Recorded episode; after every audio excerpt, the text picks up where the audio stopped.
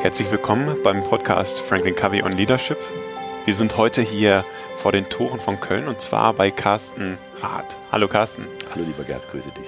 Vielen, vielen Dank für deine Zeit. Du bist in ganz verschiedenen Themen unterwegs, unter anderem im Bereich Service Excellence. Da gehen wir später auch noch mit rein. Erzähl doch mal, was du beruflich genau machst. Ich reise durch die Welt und berate Menschen, die das Thema Service in den Mittelpunkt ihrer Handlungen stellen. Wenn ich sage, ich berate, dann heißt das, ich schreibe darüber, ähm, ich gebe Impulsvorträge, also als Keynote-Speaker arbeite ich, aber ich gehe auch in die Unternehmen rein, wie wir so schön sagen, in die Untiefen der Operation und begleite das, damit am Ende beim Kunde Begeisterung ankommt. Wie bist du dazu gekommen? Wie, wie war dein Weg dahin? Also nach einer äh, gescheiterten Tenniskarriere, ich war früher mal Aha, wow. Tennisprofi, äh, einer gescheiterten Karriere deshalb, weil ich eine schwere Verletzung hatte, habe ich mich entschieden, ähm, in die Hotellerie zu gehen. Und die Hotellerie gilt, glaube ich, und das ist auch zu Recht bis heute, als die Industrie, die den besten Service gibt. Wir haben ja auch keine Produktion, wir haben ja nur eine Dienstleistung. Das heißt, wir vermitteln ja nichts anderes als ein Produkt an den Gast durch eine herzliche, freundliche, hoffentlich gute Dienstleistung. Und ähm, dort habe ich Service kennengelernt, Service Excellence kennengelernt, bei verschiedenen Hotelgesellschaften. Ich war 25 Jahre angestellt in verschiedenen Companies rund um den Globus und habe dann vor zehn Jahren mich selbstständig gemacht. Dann gedacht, so, jetzt hast du ähm, genug gelernt von anderen Menschen und jetzt möchtest du gerne mal mit deinem eigenen Weg versuchen. Und dann habe ich Service Excellence in die Anwendung gebracht, habe eine Hotelgesellschaft gegründet mit dem Namen Kameha. Und die, um jetzt deine Frage in Kürze zu beantworten, habe ich letztes Jahr verkauft im Oktober und seitdem bin ich eben nur noch in Sachen Service für andere Menschen unterwegs. Okay, da dann beratend und begleitend, genau. Du hast gesagt Tennis und dann zur Hotellerie. Wie kamst du vom, vom Tennis zur Hotellerie? Ja, ich würde gerne eine sexy Geschichte erzählen, aber es gibt keine sexy Geschichte. Das war ganz blöd. Ich habe einfach einen Unfall gehabt. Ich hatte einen schweren Bandscheibenvorfall zweimal hintereinander. Der musste operiert werden. Damit war klar, die Profikarriere äh, ist ausgeschlossen. Und dann stand ich vor dem Nichts, weil ich mhm. eben keinen Plan B hatte. Mhm. Ich hatte Plan A und Plan A. Und Plan A war, ich werde Tennisprofi. Alles andere hat mich nicht interessiert und mit allem anderen habe ich mich nicht beschäftigt. Heute würde man, glaube ich, neudeutsch sagen, ich war alternativlos. Natürlich ist man nie alternativlos. Man muss nur ja. nachdenken und in sich gehen. Und ähm, das Thema Hotellerie hat mich bewegt, weil ich ja eben als Tennisspieler auch viel unterwegs war. Ich äh, mhm. mochte gerne Menschen, mag ich heute noch gerne, ähm, fremde Kulturen und hatte auch das Gefühl, dass ich dem Menschen innerhalb der Hotellerie, also innerhalb der Dienstleistung, was geben kann. Also mir hat es Freude gemacht, andere, anderen Freude zu bereiten. Und so habe ich dann als ganz junger Mann mit 18 mich für eine Lehre in der Hotellerie entschieden. Gab es da irgendwie ein prägendes Erlebnis, dass du gesagt hast, ah, das, das macht mir Freude? Nee. Oder einfach so? Nee, also wie gesagt, ich hätte gerne eine, äh, eine wilde Geschichte erzählt. Das ist ja auch, ja, es war wirklich, es war auch keine göttliche Fügung oder irgendwas. es war ganz trivial. Hinsetzen, überlegen, was macht dir Freude, welche mhm. Berufe gibt es, wo hast du eine Chance, eine Lehrstelle zu bekommen. Das war ja damals ganz anders als heute. Ja. Auch mit einem abgebrochenen Schulabschluss, also keinen Schulabschluss zu haben, war damals nicht besonders sexy. Ja. Und deswegen habe ich auch nicht die Lehre in einem Grand Hotel machen dürfen, sondern in einem kleinen Drei-Sterne-Hotel mit 14 Betten, nicht Zimmern, im Hochschwarzwald. Ach cool. War ein langer Weg. Genau. Cool. Wer hat dich auf deinem Weg so geprägt? Welche Menschen haben dich inspiriert, geprägt auf deinem Weg? Naja, es ist ja so, dass du sehr gute Erfahrungen in deinem Leben machst und sehr schlechte Erfahrungen machst. Mhm. Und ich ähm, hatte zu Beginn meiner Karriere Pech. Ich hatte einen Ausbilder, ich nenne den heute ähm, den Napoleon der Dienstleistung, der hat es nicht verstanden, Menschen zu bewegen, Menschen positiv zu berühren und mhm. uns für die Sache zu begeistern. Deswegen hätte ich fast die Lehre abgebrochen, seinetwegen. Ich habe ein Buch darüber geschrieben, das heißt Sex bitte nur in der Suite. Das ist kein unanständiges Buch, aber da beschreibe ich genau diese Situation. Mhm. Und dieser Mensch hat mich zunächst einmal negativ geprägt. Ich hatte dann aber Glück, dass in der Lehre, also in der Ausbildung, ein Gast zu mir kam, der für Kempinski Hotels arbeitete. Damals war der im Vorstand dort und irgendwie hatte der Narren an mir gefressen. Frag mhm. mich warum. Ich wusste nicht, was Kempinski ist. Ich hatte keine Ahnung von der großen, weiten Welt. Und der engagierte mich damals für das Kempinski Hotel Grafenbruch in Frankfurt. Wow. Damals war das noch ein gutes Hotel. Da war das ein Leading Hotel. Mhm. Heute übrigens wieder ein gutes Hotel. Zwischenzeitlich mal nicht. Und so bin ich dann in die Grand Hotellerie gekommen. Und dort gab es immer wieder Menschen, die mich geprägt haben. Ich hatte so viele Menschen, die mich unterschiedlich geprägt haben. Dort zum Beispiel gab es einen Mann, der leider vor kurzem verstorben ist, Günter Haug, der mich sehr technisch geprägt hat. Also der mir die Technik beigebracht hat. Was meinst du mit Technik genau? Was, die, was den Stil eines Grand ausmacht, wie man einem Gast begegnet, mhm. wie man mit Mitarbeitern umgeht. Ähm, der hat einfach die Technik mir gezeigt. Also es war mehr ein, ein Mann, der ähm, Dinge mir vermittelt hat. Das war kein Visionär, das war kein Philosoph, das war niemand, der sich mit den großen Werten beschäftigt hat, aber er hat sie vorgelebt. Er war immer da, zur richtigen Zeit, am richtigen Ort und das hat mir Freude gemacht. Und so hatte ich auf dem Weg unterschiedliche Menschen. Einige dazu habe ich mir als Mentoren äh, auserkoren und habe sie gefragt, ob sie es denn machen wollen. Und bei anderen habe ich dann lieber Abstand genommen. Das gehört ja auch dazu. Also bist proaktiv auf die Leute zugegangen, von denen du lernen wolltest? Nicht in der ersten Hälfte meiner Karriere. In der ersten Hälfte bist du ja weitergereicht. Ja, wenn du einen guten Job machst, dann bist du in der Hotellerie weitergereicht. Und wenn du einen schlechten Job machst, dann suchst du ja besser was anderes. Und ich hatte das Glück, dass ich im, innerhalb der, Cap, der Kette Kempinski immer weitergereicht wurde. Ich durfte dann einmal um die ganze Welt, habe überall gearbeitet für die, von mhm. China über London äh, und so weiter. Äh, und hatte dort immer spannende Menschen, die mir was mitgegeben haben. Ich glaube nicht an den einen Menschen, der als Obermentor, als Guru einen so sehr berührt, sondern ich glaube eher, dass es unsere Aufgabe ist, unsere Chance ist, immer mit diesem Menschen, mit dem wir arbeiten, zu lernen, einen Weg zu gehen und zu gucken, was kann ich mir von dem abgucken, was ja. kann der, was ich nicht kann oder was, wie macht er das? Mhm. Und im Zweifel auch mal ein Ausschlusskriterium anzuwenden und zu sagen, dieser mache ich es bestimmt nicht. Ja, ja, genau. Davon kann man ja auch lernen. Ne? Und auch damit okay. nimmt man sich so dieses Mosaik mit ne? an Erfahrungen und an, an Es ist beides, genau. Ja, cool. Und es hat dich auch in die USA verschlagen und ähm, da bist du auch in Kontakt gekommen mit den Seven Habits of Highly Effective People. Erzähl doch mal. Ja, ähm, eigentlich bin ich vor den USA mit den Seven Habits in Kontakt gekommen. Ich war Aha. bei Kempinski, General Manager, Hoteldirektor und dann äh, hat mich Ritz-Carlton abgeworben und damals war Ritz-Carlton das höchste der Gefühle. Ritz-Carlton war die beste mhm. Hotelgesellschaft der Welt. Undoubtedly. Also das war jetzt nicht irgendwie in einem Konkurrenzkampf mit anderen, sondern es war ganz klar, Ritz-Carlton war die Nummer eins. Und für die arbeiten zu dürfen, war einfach ein Traum für jeden jungen Hotelier. Mhm. Äh, und ähm, ich war schon Direktor und dachte, naja, jetzt wirst du bei denen auch Direktor, ist ja klar, weit gefehlt. Die ersten sechs Monate hat man mich erstmal ins Leadership Center gesteckt, nach äh, Bucket, Atlanta und um die Welt gesendet, um dort die Philosophie von Ritz-Carlton zu lernen. Und die mhm. Philosophie von Ritz-Carlton basiert komplett auf den Seven Habits. Mhm. Das heißt, ähm, die Menschen, die dort in der Führung sind, ähm, haben sich den Werten, den Wegen, ähm, dem Verhalten, das Stephen Covey nicht nur in den Seven Habits, sondern überhaupt in seinem Leben ähm, vorgelebt hat, verschrieben im positiven Sinne verschrieben. Mhm. Und so wurde auch das Unternehmen, von den meisten jedenfalls, geführt. Das erste Mal kam ich in Kontakt mit den Seven Habits ähm, in Singapur. Mhm. Dort gab es einen jungen Mann, der war, glaube ich, sogar damals jünger als ich. Nick Clayton hieß er. Ist heute übrigens der CEO von Capella Hotels, einer der besten Hotels der Welt. Dort, wo Trump sich gerade mit Kim getroffen hat in Singapur. Mhm. Und dieser Nick Clayton war damals General Manager in Singapur im Ritz-Carlton. Und der war ein Leuchtturm. Der hat die Seven Habits wirklich gelebt. In jeder Ausprägung. Privat. Also der war einfach als Mensch komplett Seven Habits. Mir war das manchmal ein bisschen viel, mhm. weil der war auch nicht mehr sich selbst, habe ich das Gefühl. Aha. Aber ich habe sehr viel gelernt von ihm. Und die Art und Weise, ja. wie er das Unternehmen und sein Unternehmen damals geführt hat, wie erfolgreich er war, wie er die Menschen berührt hat, wie er die Gäste genauso wie die Mitarbeiter mitgenommen hat, wie konsequent er war. Das war eine Sache, die ihn ganz besonders ausgezeichnet hat, auch in, seinem, in seiner Anwendung der Seven Habits. Das war wunderbar. Das war das erste Mal, dass ich damit in Kontakt kam. Dann natürlich im Leadership Center in Atlanta, weil wir immer wieder zurückflogen. Und dann hatte ich ein großes Glück im Unglück. Ich wurde nämlich der erste Hoteldirektor des Ritz-Carltons ähm, Breitenbacher Hof in Düsseldorf. Mhm. Ein wunderschönes Hotel, das aber nie ein Ritz-Carlton wurde. Also wir hatten den Vertrag und ich zog dann, dann dort ein und sollte das Hotel umbauen und eben der erste General Manager werden. Allerdings hat die Company, der das gehörte, The Pearl of Kuwait, und Ritz-Carlton sich nicht verstanden. Und so saß ich eben elf Monate auf dieser Baustelle, war der bestbezahlste Baustellendirektor dieser Welt, hatte nichts zu tun, keine Mitarbeiter, keine Gäste, keine nichts, aber hatte Zeit. Und in dieser Zeit habe ich elf Monate lang Seven Habits durchgearbeitet. Jeden wow. Tag in die Anwendung gebracht, für mich meine Sachen aufgeschrieben, mhm. ähm, mein Testament geschrieben, meine Grabreden geschrieben, meine Dinge gemacht, die so da drin stehen.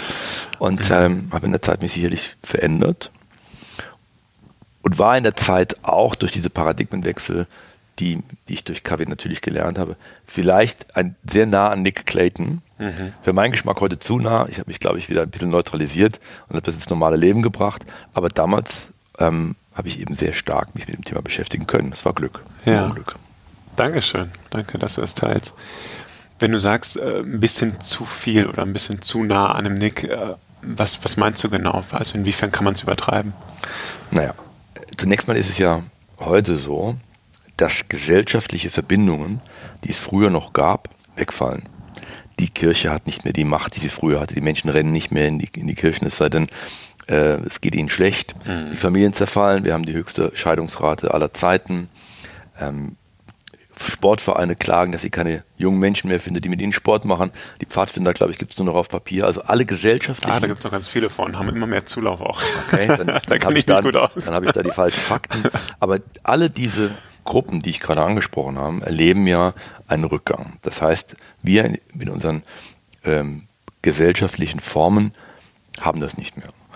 Und ich habe manche Menschen erlebt, die in Kaffee und in den sieben Wegen ihr Heil gefunden haben. Mhm. Und dagegen verwehre ich mich. Ja. Ähm, es gibt nicht nur einen Weg nach Rom. Stephen Covey ist nicht der Papst und schon gar nicht der liebe Gott. Ja. Er ist ein wunderbarer Mensch gewesen. Er hat ein ganz großartiges Buch geschrieben. Er hat ganz viele großartige Bücher geschrieben. Ich finde, er hat uns ganz viel mitgegeben. Mhm. Für mich ist es das Buch, das ich am meisten auf der Welt empfehle. Ich glaube, ich habe schon mehr Bücher verschenkt und empfohlen als jedes, als alle anderen Bücher zusammen. Mhm. Ich finde ihn großartig. Aber er ist ja, er selbst hat ja nie den Anspruch gehabt, ein Religionsführer oder ein Sektenführer zu sein. Ganz im Gegenteil, sondern ja. er wollte ja nur Menschen berühren. Ich habe aber Menschen gesehen, die sich dann bis zur Selbstaufgabe in, ähm, in diese sieben Wege kasteit haben. Mhm. Und das ja. darf man nicht. Ja. Das ist ein, ein, eine Chance, das ist ein Weg, das ist auch kein Ziel, mhm. sondern das, das ist ein langer Weg.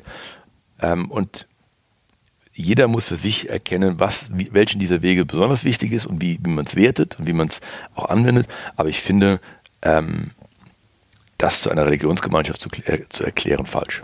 Ja, absolut, absolut. Das ist ja auch nicht der Anspruch. Ne? Aber, und genau was du eben auch sagtest, so von dem, ähm, ich habe mir das Beste mitgenommen von verschiedenen Leuten. Genauso sehe ich es bei den sieben Wegen auch. Ne? Das, was einem hilft, was man erkennt und nutzen kann, soll man gerne nutzen, aber nicht als Dogma für sich selbst und das Leben vorschreiben. Also ich sag mal so, die sieben Wege sind für mich ein Blumenstrauß. Es geht aber nicht, dass ich mhm. mir eine, eine Blume raussuche und die andere nicht mag. Das geht nicht. Also die sind, die sind schon miteinander vernetzt, genau. komplett vernetzt. Ähm, mein, mein Ansatz war nur zu sagen, ähm, die sieben Wege führen eigentlich zu einer seelischen und zu einer geistigen Freiheit. Mhm. Und wenn ich mir diese Freiheit gleich wieder nehme, indem ich mich nämlich kasteie, dann hat das Buch seinen Sinn verfehlt und das war nicht das Ansinnen von Kavi. Ja, absolut. Und äh, ich glaube, das ist auch das, was, was, ähm, was einen schnell wieder auf den Boden der, der Tatsachen runterholt oder der Realität, ist einfach, dass Kavi ja selber gesagt hat, er lebt sie nur zu 70 Prozent. Und das ist schon viel, ne? aber äh, es geht nicht darum, 100 Prozent zu leben. Es geht darum, äh, in seinem eigenen Leben damit halt einfach die als, als, äh, als Mindset und Verhaltensweisen und Tool zu nutzen, um halt eher das zu erreichen, was einem wichtig ist und in balancierter Art und Weise und zufrieden zu leben. Das Wort Balance ist ganz wichtig. Mhm. Ähm, Fokus ist sicherlich ganz wichtig. Und auch äh, eines der Worte, die ich immer wieder angestrichen habe, ist der, das, das Thema Paradigmenwechsel. Mhm. Ja, wir sind ja durch unsere gesellschaftlichen Normen, durch unsere Erziehung, alles DNA-Prägung etc., sind wir so vorgefertigt heute in unseren Meinungen und so schwarz oder weiß, dass ich mich immer über jeden Paradigmenwechsel freue, den ich selbst erleben darf mhm. oder ähm, den ich manchmal vielleicht mit, mit Unterstützung und Glück dann auch anderen Menschen mitgeben darf. Mhm. In der Beratung zum Beispiel. Ja. Ich versuch's doch mal so. Deswegen die Aha-Erlebnisse dann genau, kommen. Deswegen lass mich auf das Wort nochmal zurückkommen, das wir eingangs hatten. Mhm. Ich hasse das Wort alternativlos. Wenn ich das Wort hasse, ist sehr stark, aber das ist wirklich so stark bei mir ausgeprägt, weil alternativlos einen so alternativlos macht. Das macht einen so, so ähm, es schränkt einen so furchtbar ein. Es gibt einem, es lässt einen nicht mhm. Mensch sein, sondern es reduziert einen eigentlich auf etwas Unwesentliches. Mhm. Ja, es gibt immer mehr Wege, als man denkt. Ne? Ja. Und äh, es gibt auch immer mehr Wege im Bereich Service Excellence, ne? so dein Herzensthema. Und da siehst du ja auch verschiedene Mindsets, ne? also mit welchen Mindsets Leute da rangehen, wie sie dann auch Service Excellence leben. Vielleicht magst du das Thema mal ein bisschen äh, umschreiben, was Service Excellence für dich überhaupt beinhaltet.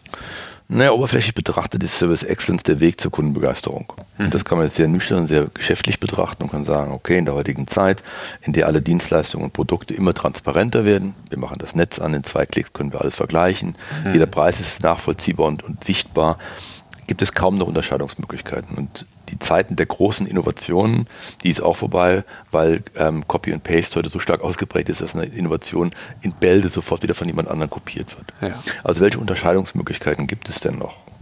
Die Unterscheidungsmöglichkeit hat relativ wenig mit, mit eigentlich mit Service zu tun. Service ist ja nur der Weg dahin. Die Unterscheidungsmöglichkeit mhm. ist die Haltung, die Art und Weise, wie ich den Menschen begegne.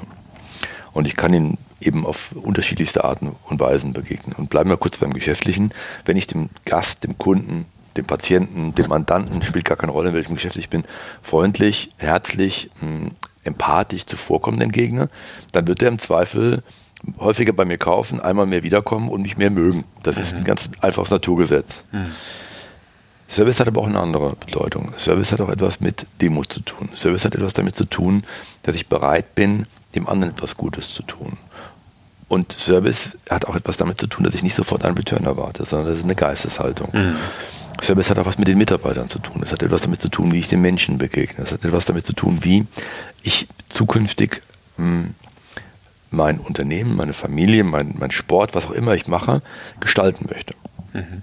Und deswegen, und da kommen wir wieder zu Kavi, ist Kavi da ein, ein großer Faktor. Denn Kavi, mh, hm, einer der Sätze, die er sagt, ist Seek to understand before being understood. Mhm. Und das ist wahrscheinlich das Wichtigste im Service, nämlich das Antizipieren. Also erstmal ja. das Zuhören und versuchen herauszufinden, was der andere will. Mhm. Früher hieß es immer, die besten Autoverkäufer sind outgoing und dominant und äh, die kennen die ganzen Produkte. Heute wissen wir aus der Psychologie, dass die besten Verkäufer die Menschen sind, die die Klappe erstmal halten und zuhören und erstmal versuchen zu verstehen, was der andere will. Ja. Also Service ist ein ähm, sehr verbindendes Mittel und ich freue mich über ein Thema. Bis vor einigen Jahren, vielleicht bis vor fünf Jahren, war Service so und sehen wir den Ausdruck nach, so ein klein Mädchenthema. Das war so auf der untersten Ebene, das war so direkt am Kunden angesiedelt und da gab es eine Beschwerdeabteilung und irgendwie war Service ganz weit weg. Ja. Heute ist Service ein knallharter Wirtschaftsfaktor und das ist gut so, weil wir die Wahl haben und wir wählen ab. Menschen wählen heute nicht mehr, Menschen wählen mehr ab. Und wenn der Service schlecht ist, wird man abgewählt. Du hast auch ein Buch dazu geschrieben. Für Herzlichkeit gibt es keine App, Service Excellence in digitalen Zeiten was, du hast gerade schon so ein bisschen angeregt, wir können viel vergleichen. Gibt es noch andere Aspekte, gerade in, in der digitalen Zeit? Also das Buch, das du gerade erwähnst, ich habe mehrere Bücher zum Thema Service geschrieben. Dieses mhm. Buch habe ich bewusst unter das Thema ähm, digitale Zeiten gestellt, mhm. weil heute viele Unternehmen glauben, die Digitalisierung wäre die Antwort auf Service. Digitalisierung, ganz nüchtern betrachtet, ist nichts anderes als die Hochgeschwindigkeitsfortsetzung der Industrialisierung wie die Industrialisierung der nächste Schritt war aus dem Arbeiter- und Bauernstaat heraus, ja, also aus der, aus der Agrarwirtschaft heraus. Und davor waren wir Jäger und Sammler, wenn du so willst. Mhm. Also es ist einfach ein, ein, ein Quantensprung natürlich. Quant ist falsch, wenn man das Biolo wäre klein, aber es ist ein großer Sprung ja. in der Menschheit, der aber kein Sprung ist, sondern es ist ja eine Fortentwicklung. Es ist ja nicht so, dass wir heute ein Fließband anstellen, das es vorher nicht gab, sondern es ist eine Fortentwicklung. Mhm. Und wir sind gut beraten, die Digitalisierung zu nutzen, um dem Kunden oder dem Gast besseren Service zu bieten, mhm. aber nicht mit der Digitalisierung Serviceleistungen abzuschaffen. Ich wundere mich immer, wenn ich von Self-Service höre. Das ist ein Widerspruch in sich. Entweder Self oder Service. Aber beides ja. zusammen funktioniert nicht. Ja? Ja. Ähm, deswegen ist die Digitalisierung A, nicht aufzuhalten, will auch kein Mensch, mhm. aber eben nicht die Antwort auf Service, sondern das Mittel zum Zweck, um noch besseren Service zu geben. Und darüber mhm. schreibe ich in dem Buch, gibt Beispiele, warne aber auch davor zu sagen, ähm, alles wird besser, nur weil es digitaler ist. Ja. Hast du ein Beispiel für uns, wo es gut funktioniert, wo Service durch Digitalisierung noch stärker oder noch besser geworden ist? Lass mich nochmal zurückkommen auf das, was ich eingangs sagte und, und mhm. vielleicht auch hier ähm, Simon Sinek bemühen. Alle Prozesse, alles, was im Was steckt, mhm das muss digitalisiert werden, das kann digitalisiert werden. Da gibt es wahrscheinlich in Zukunft keine Ausrede mehr, warum es nicht digital schneller, besser, sauberer funktioniert ja. als bisher. Und das Was ist auch schnöde, das Was ist schon langweilig. Also bleiben wir in meiner Sprache, der Kaffee muss halt schnell und heiß serviert werden. Aber das erwarte ich einfach aber die Art und Weise, wie er serviert wird, freundlich serviert oder, oder mit einem Spruch oder äh, unhöflich, mhm. das bleibt im Wien. Natürlich gibt es jetzt auch die ersten Anzeichen in der Hotellerie. Wir haben die ersten Staubsauger, die Roboter sind, die quasi alleine Staubsaugen. Ich war jetzt in Singapur in einem Hotel gewesen, in einem Drei-Sterne-Hotel übrigens. Also nichts Besonderes, wohnte dort und bestellte, rief unten an, sagte, oh, ich habe alles Mögliche vergessen am Flughafen, also meine Tasche blieb liegen. Ich brauche jetzt dringend bitte einen Kamm, eine Zahnbürste und wenn Sie mir noch eine Cola bringen, würde ich mich auch freuen. Mhm. Die Antwort, die ich erwartete, ist, wir sind drei Sterne Hotel, wir haben keinen Roomservice, kommen Sie bitte runter. Ja. Die Antwort, die ich bekam, war ja, sehr gerne sofort. Und dann klingelte, ich sage jetzt mal gefühlte 15 Minuten später, meine Tür. Aber das Klingeln war nicht kein Klingeln, wie wir es kennen, sondern es war ein Klingelton auf meinem Handy, weil ich die App vorher runtergeladen hatte. Aha. Dann ging ich dran und dann antwortete eine Stimme, die sagte, Hey, honey, it's me. Please open the door. ich denke, okay, hey, honey, it's me, please open the door. Ich bin also dann zu der Tür und dann stand ein 1,10 Meter zehn großer Roboter vor mir, der auf seinem Kopf, das war nämlich ein Tablett, die drei Dinge brachte. Und äh, das war eine tolle Serviceleistung, die mich amüsierte. Cool, ja. Mit anderen Worten, in drei Sterne Hotels macht normalerweise Room Service keinen Sinn. Mhm. Hier hat man den, den, Service erweitern können, weil er eben von einem Roboter gebracht wird. Also es gibt mhm. immer gute und schlechte Beispiele. Ähm, aber das eine schließt das andere ganz bestimmt nicht aus. Mhm. Was hat Führung mit Service Excellence zu tun? Ja, das ist mein zweites großes Thema, mhm. ähm, mit dem ich mich eher noch philosophisch beschäftige als operativ. Mhm. Dazu habe ich ein Buch geschrieben, das heißt Ohne Freiheit ist Führung nur ein F-Wort. Und Freiheit ist erstmal mein persönlich größter Wert, mein Treiber. Mhm. Und ich glaube auch in der Welt, in der wir heute leben und vor allem in der Welt, in der wir morgen leben, einer der wichtigsten ähm, Wege, Menschen zu motivieren. Freiheit. Denn das unterscheidet uns von anderen Lebewesen, mhm. dass wir Freiheit denken, leben und atmen können. Ähm, viele Menschen in der Führung verwechseln aber Freiheit mit Anarchie. Freiheit hat nichts mit Anarchie zu tun. Freiheit hat Leitplanken. Und die Leitplanken der Freiheit sind die Verantwortungen. Mhm. Also die Verantwortung muss ich bewusst sein. Und dann innerhalb der Verantwortung Freiheit geben. Das ist meine These in der Führung, dass ich sage, ähm, wir müssen den Menschen die Verantwortung geben und dann aber die Freiheit lassen, die auszugestalten mhm. und nicht Zugänge, nicht äh, im Micromanagement jemand ranzuführen. Ja. Führung ist die Grundvoraussetzung, damit Service Excellence gelingt. Ich gehe in viele Unternehmen, mhm. in Banken, in Reifenhersteller, in Fitnessstudios.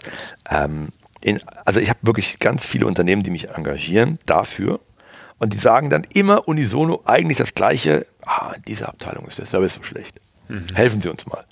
Und dann stelle ich Fragen, dann sage ich, wie kommt das an beim Kunden, was ist denn das Feedback und so weiter. Und am Ende haben die recht, am Ende ist der Service schlecht. Und dann frage ich dann, woran es liegt, woran sie denn glauben, dass es liegt. Und dann ist meistens die Antwort, ah ja, Mitarbeiter, schlechte Mitarbeiter. Mhm. Und dann ist meine Frage, wer hat denn diese Mitarbeiter eingestellt? Ja, dann kommt dann die ersten stotternden Antworten. Ja, das war mein Vorgänger. Gut. Wie lange ist der Mitarbeiter denn schon bei Ihnen im Hause? Ja, acht Jahre. Okay. Sie haben also acht Jahre mit einem schlechten Mitarbeiter zusammengearbeitet, der deinen Kunden schlechten Service gibt. Wer hat den denn trainiert? Und dann wird die Antwort immer dünner. Und am Ende kommt heraus, dass dieser Mitarbeiter ja nicht als schlechter Mitarbeiter eingestellt wurde. Ja. Die meisten Mitarbeiter, die wir einstellen, eine hohe Prozentzahl, ist motiviert, freundlich und will den Job gut machen. Mhm. Und dann machen wir in der Führung irgendwas verkehrt, dass der Mitarbeiter irgendwann demotiviert ist, vielleicht nicht trainiert ist oder einfach, wie wir es sagen, schlecht ist. Beim Kunden schlecht ankommt. Und deswegen ist die Frage Ursache-Wirkung, die muss man genau suchen. Und wenn ich schlechten Service sehe, ist es meistens schlechte Führung. Das möchte die Führung nicht hören. Ähm, das ist denen auch zu einfach für sie. Ich finde es gar nicht einfach.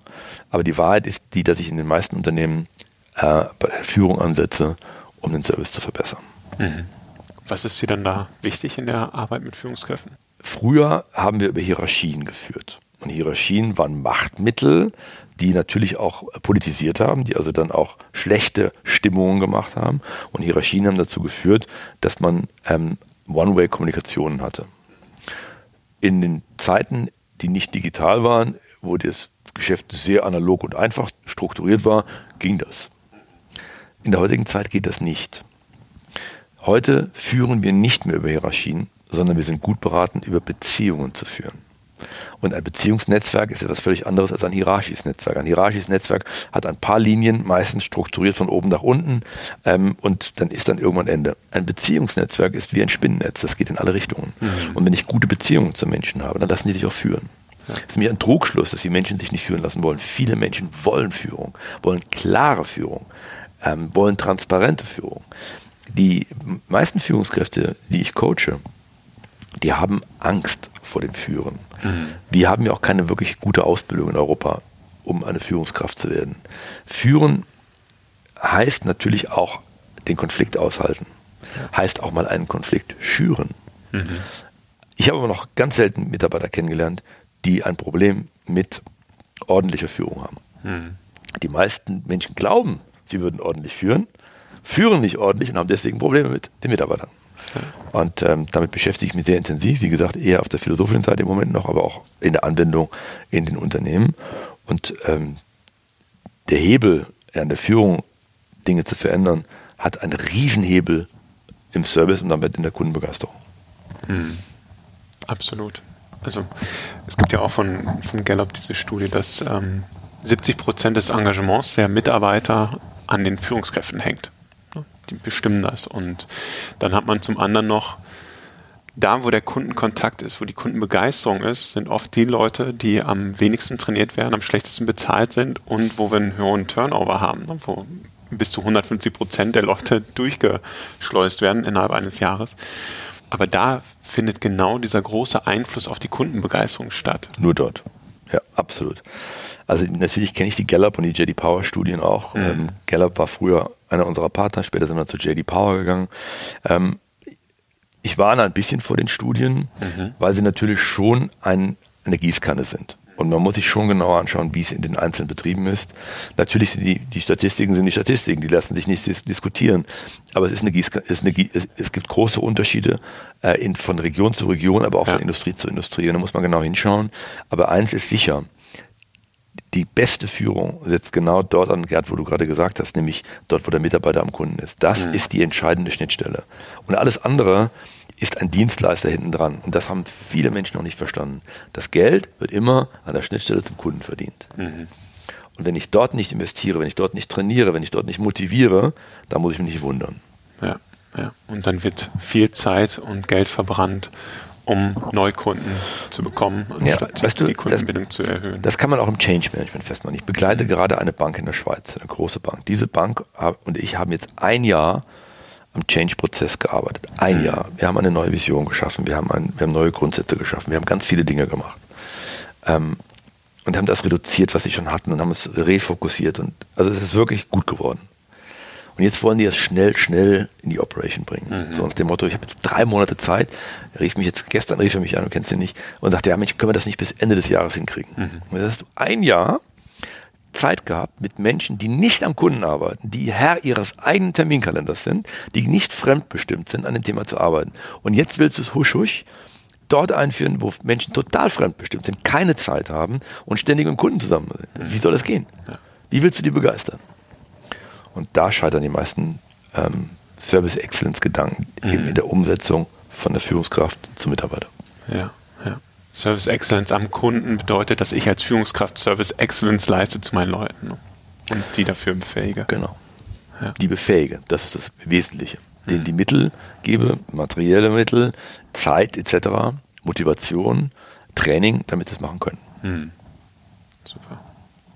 Vielen, vielen Dank. Das war total spannend, äh, da Gerne. einzutauchen, gerade so ähm, dieses Thema mal zu beleuchten, auseinanderzunehmen und auch die Dringlichkeit oder die Wichtigkeit einfach nochmal hochzuheben.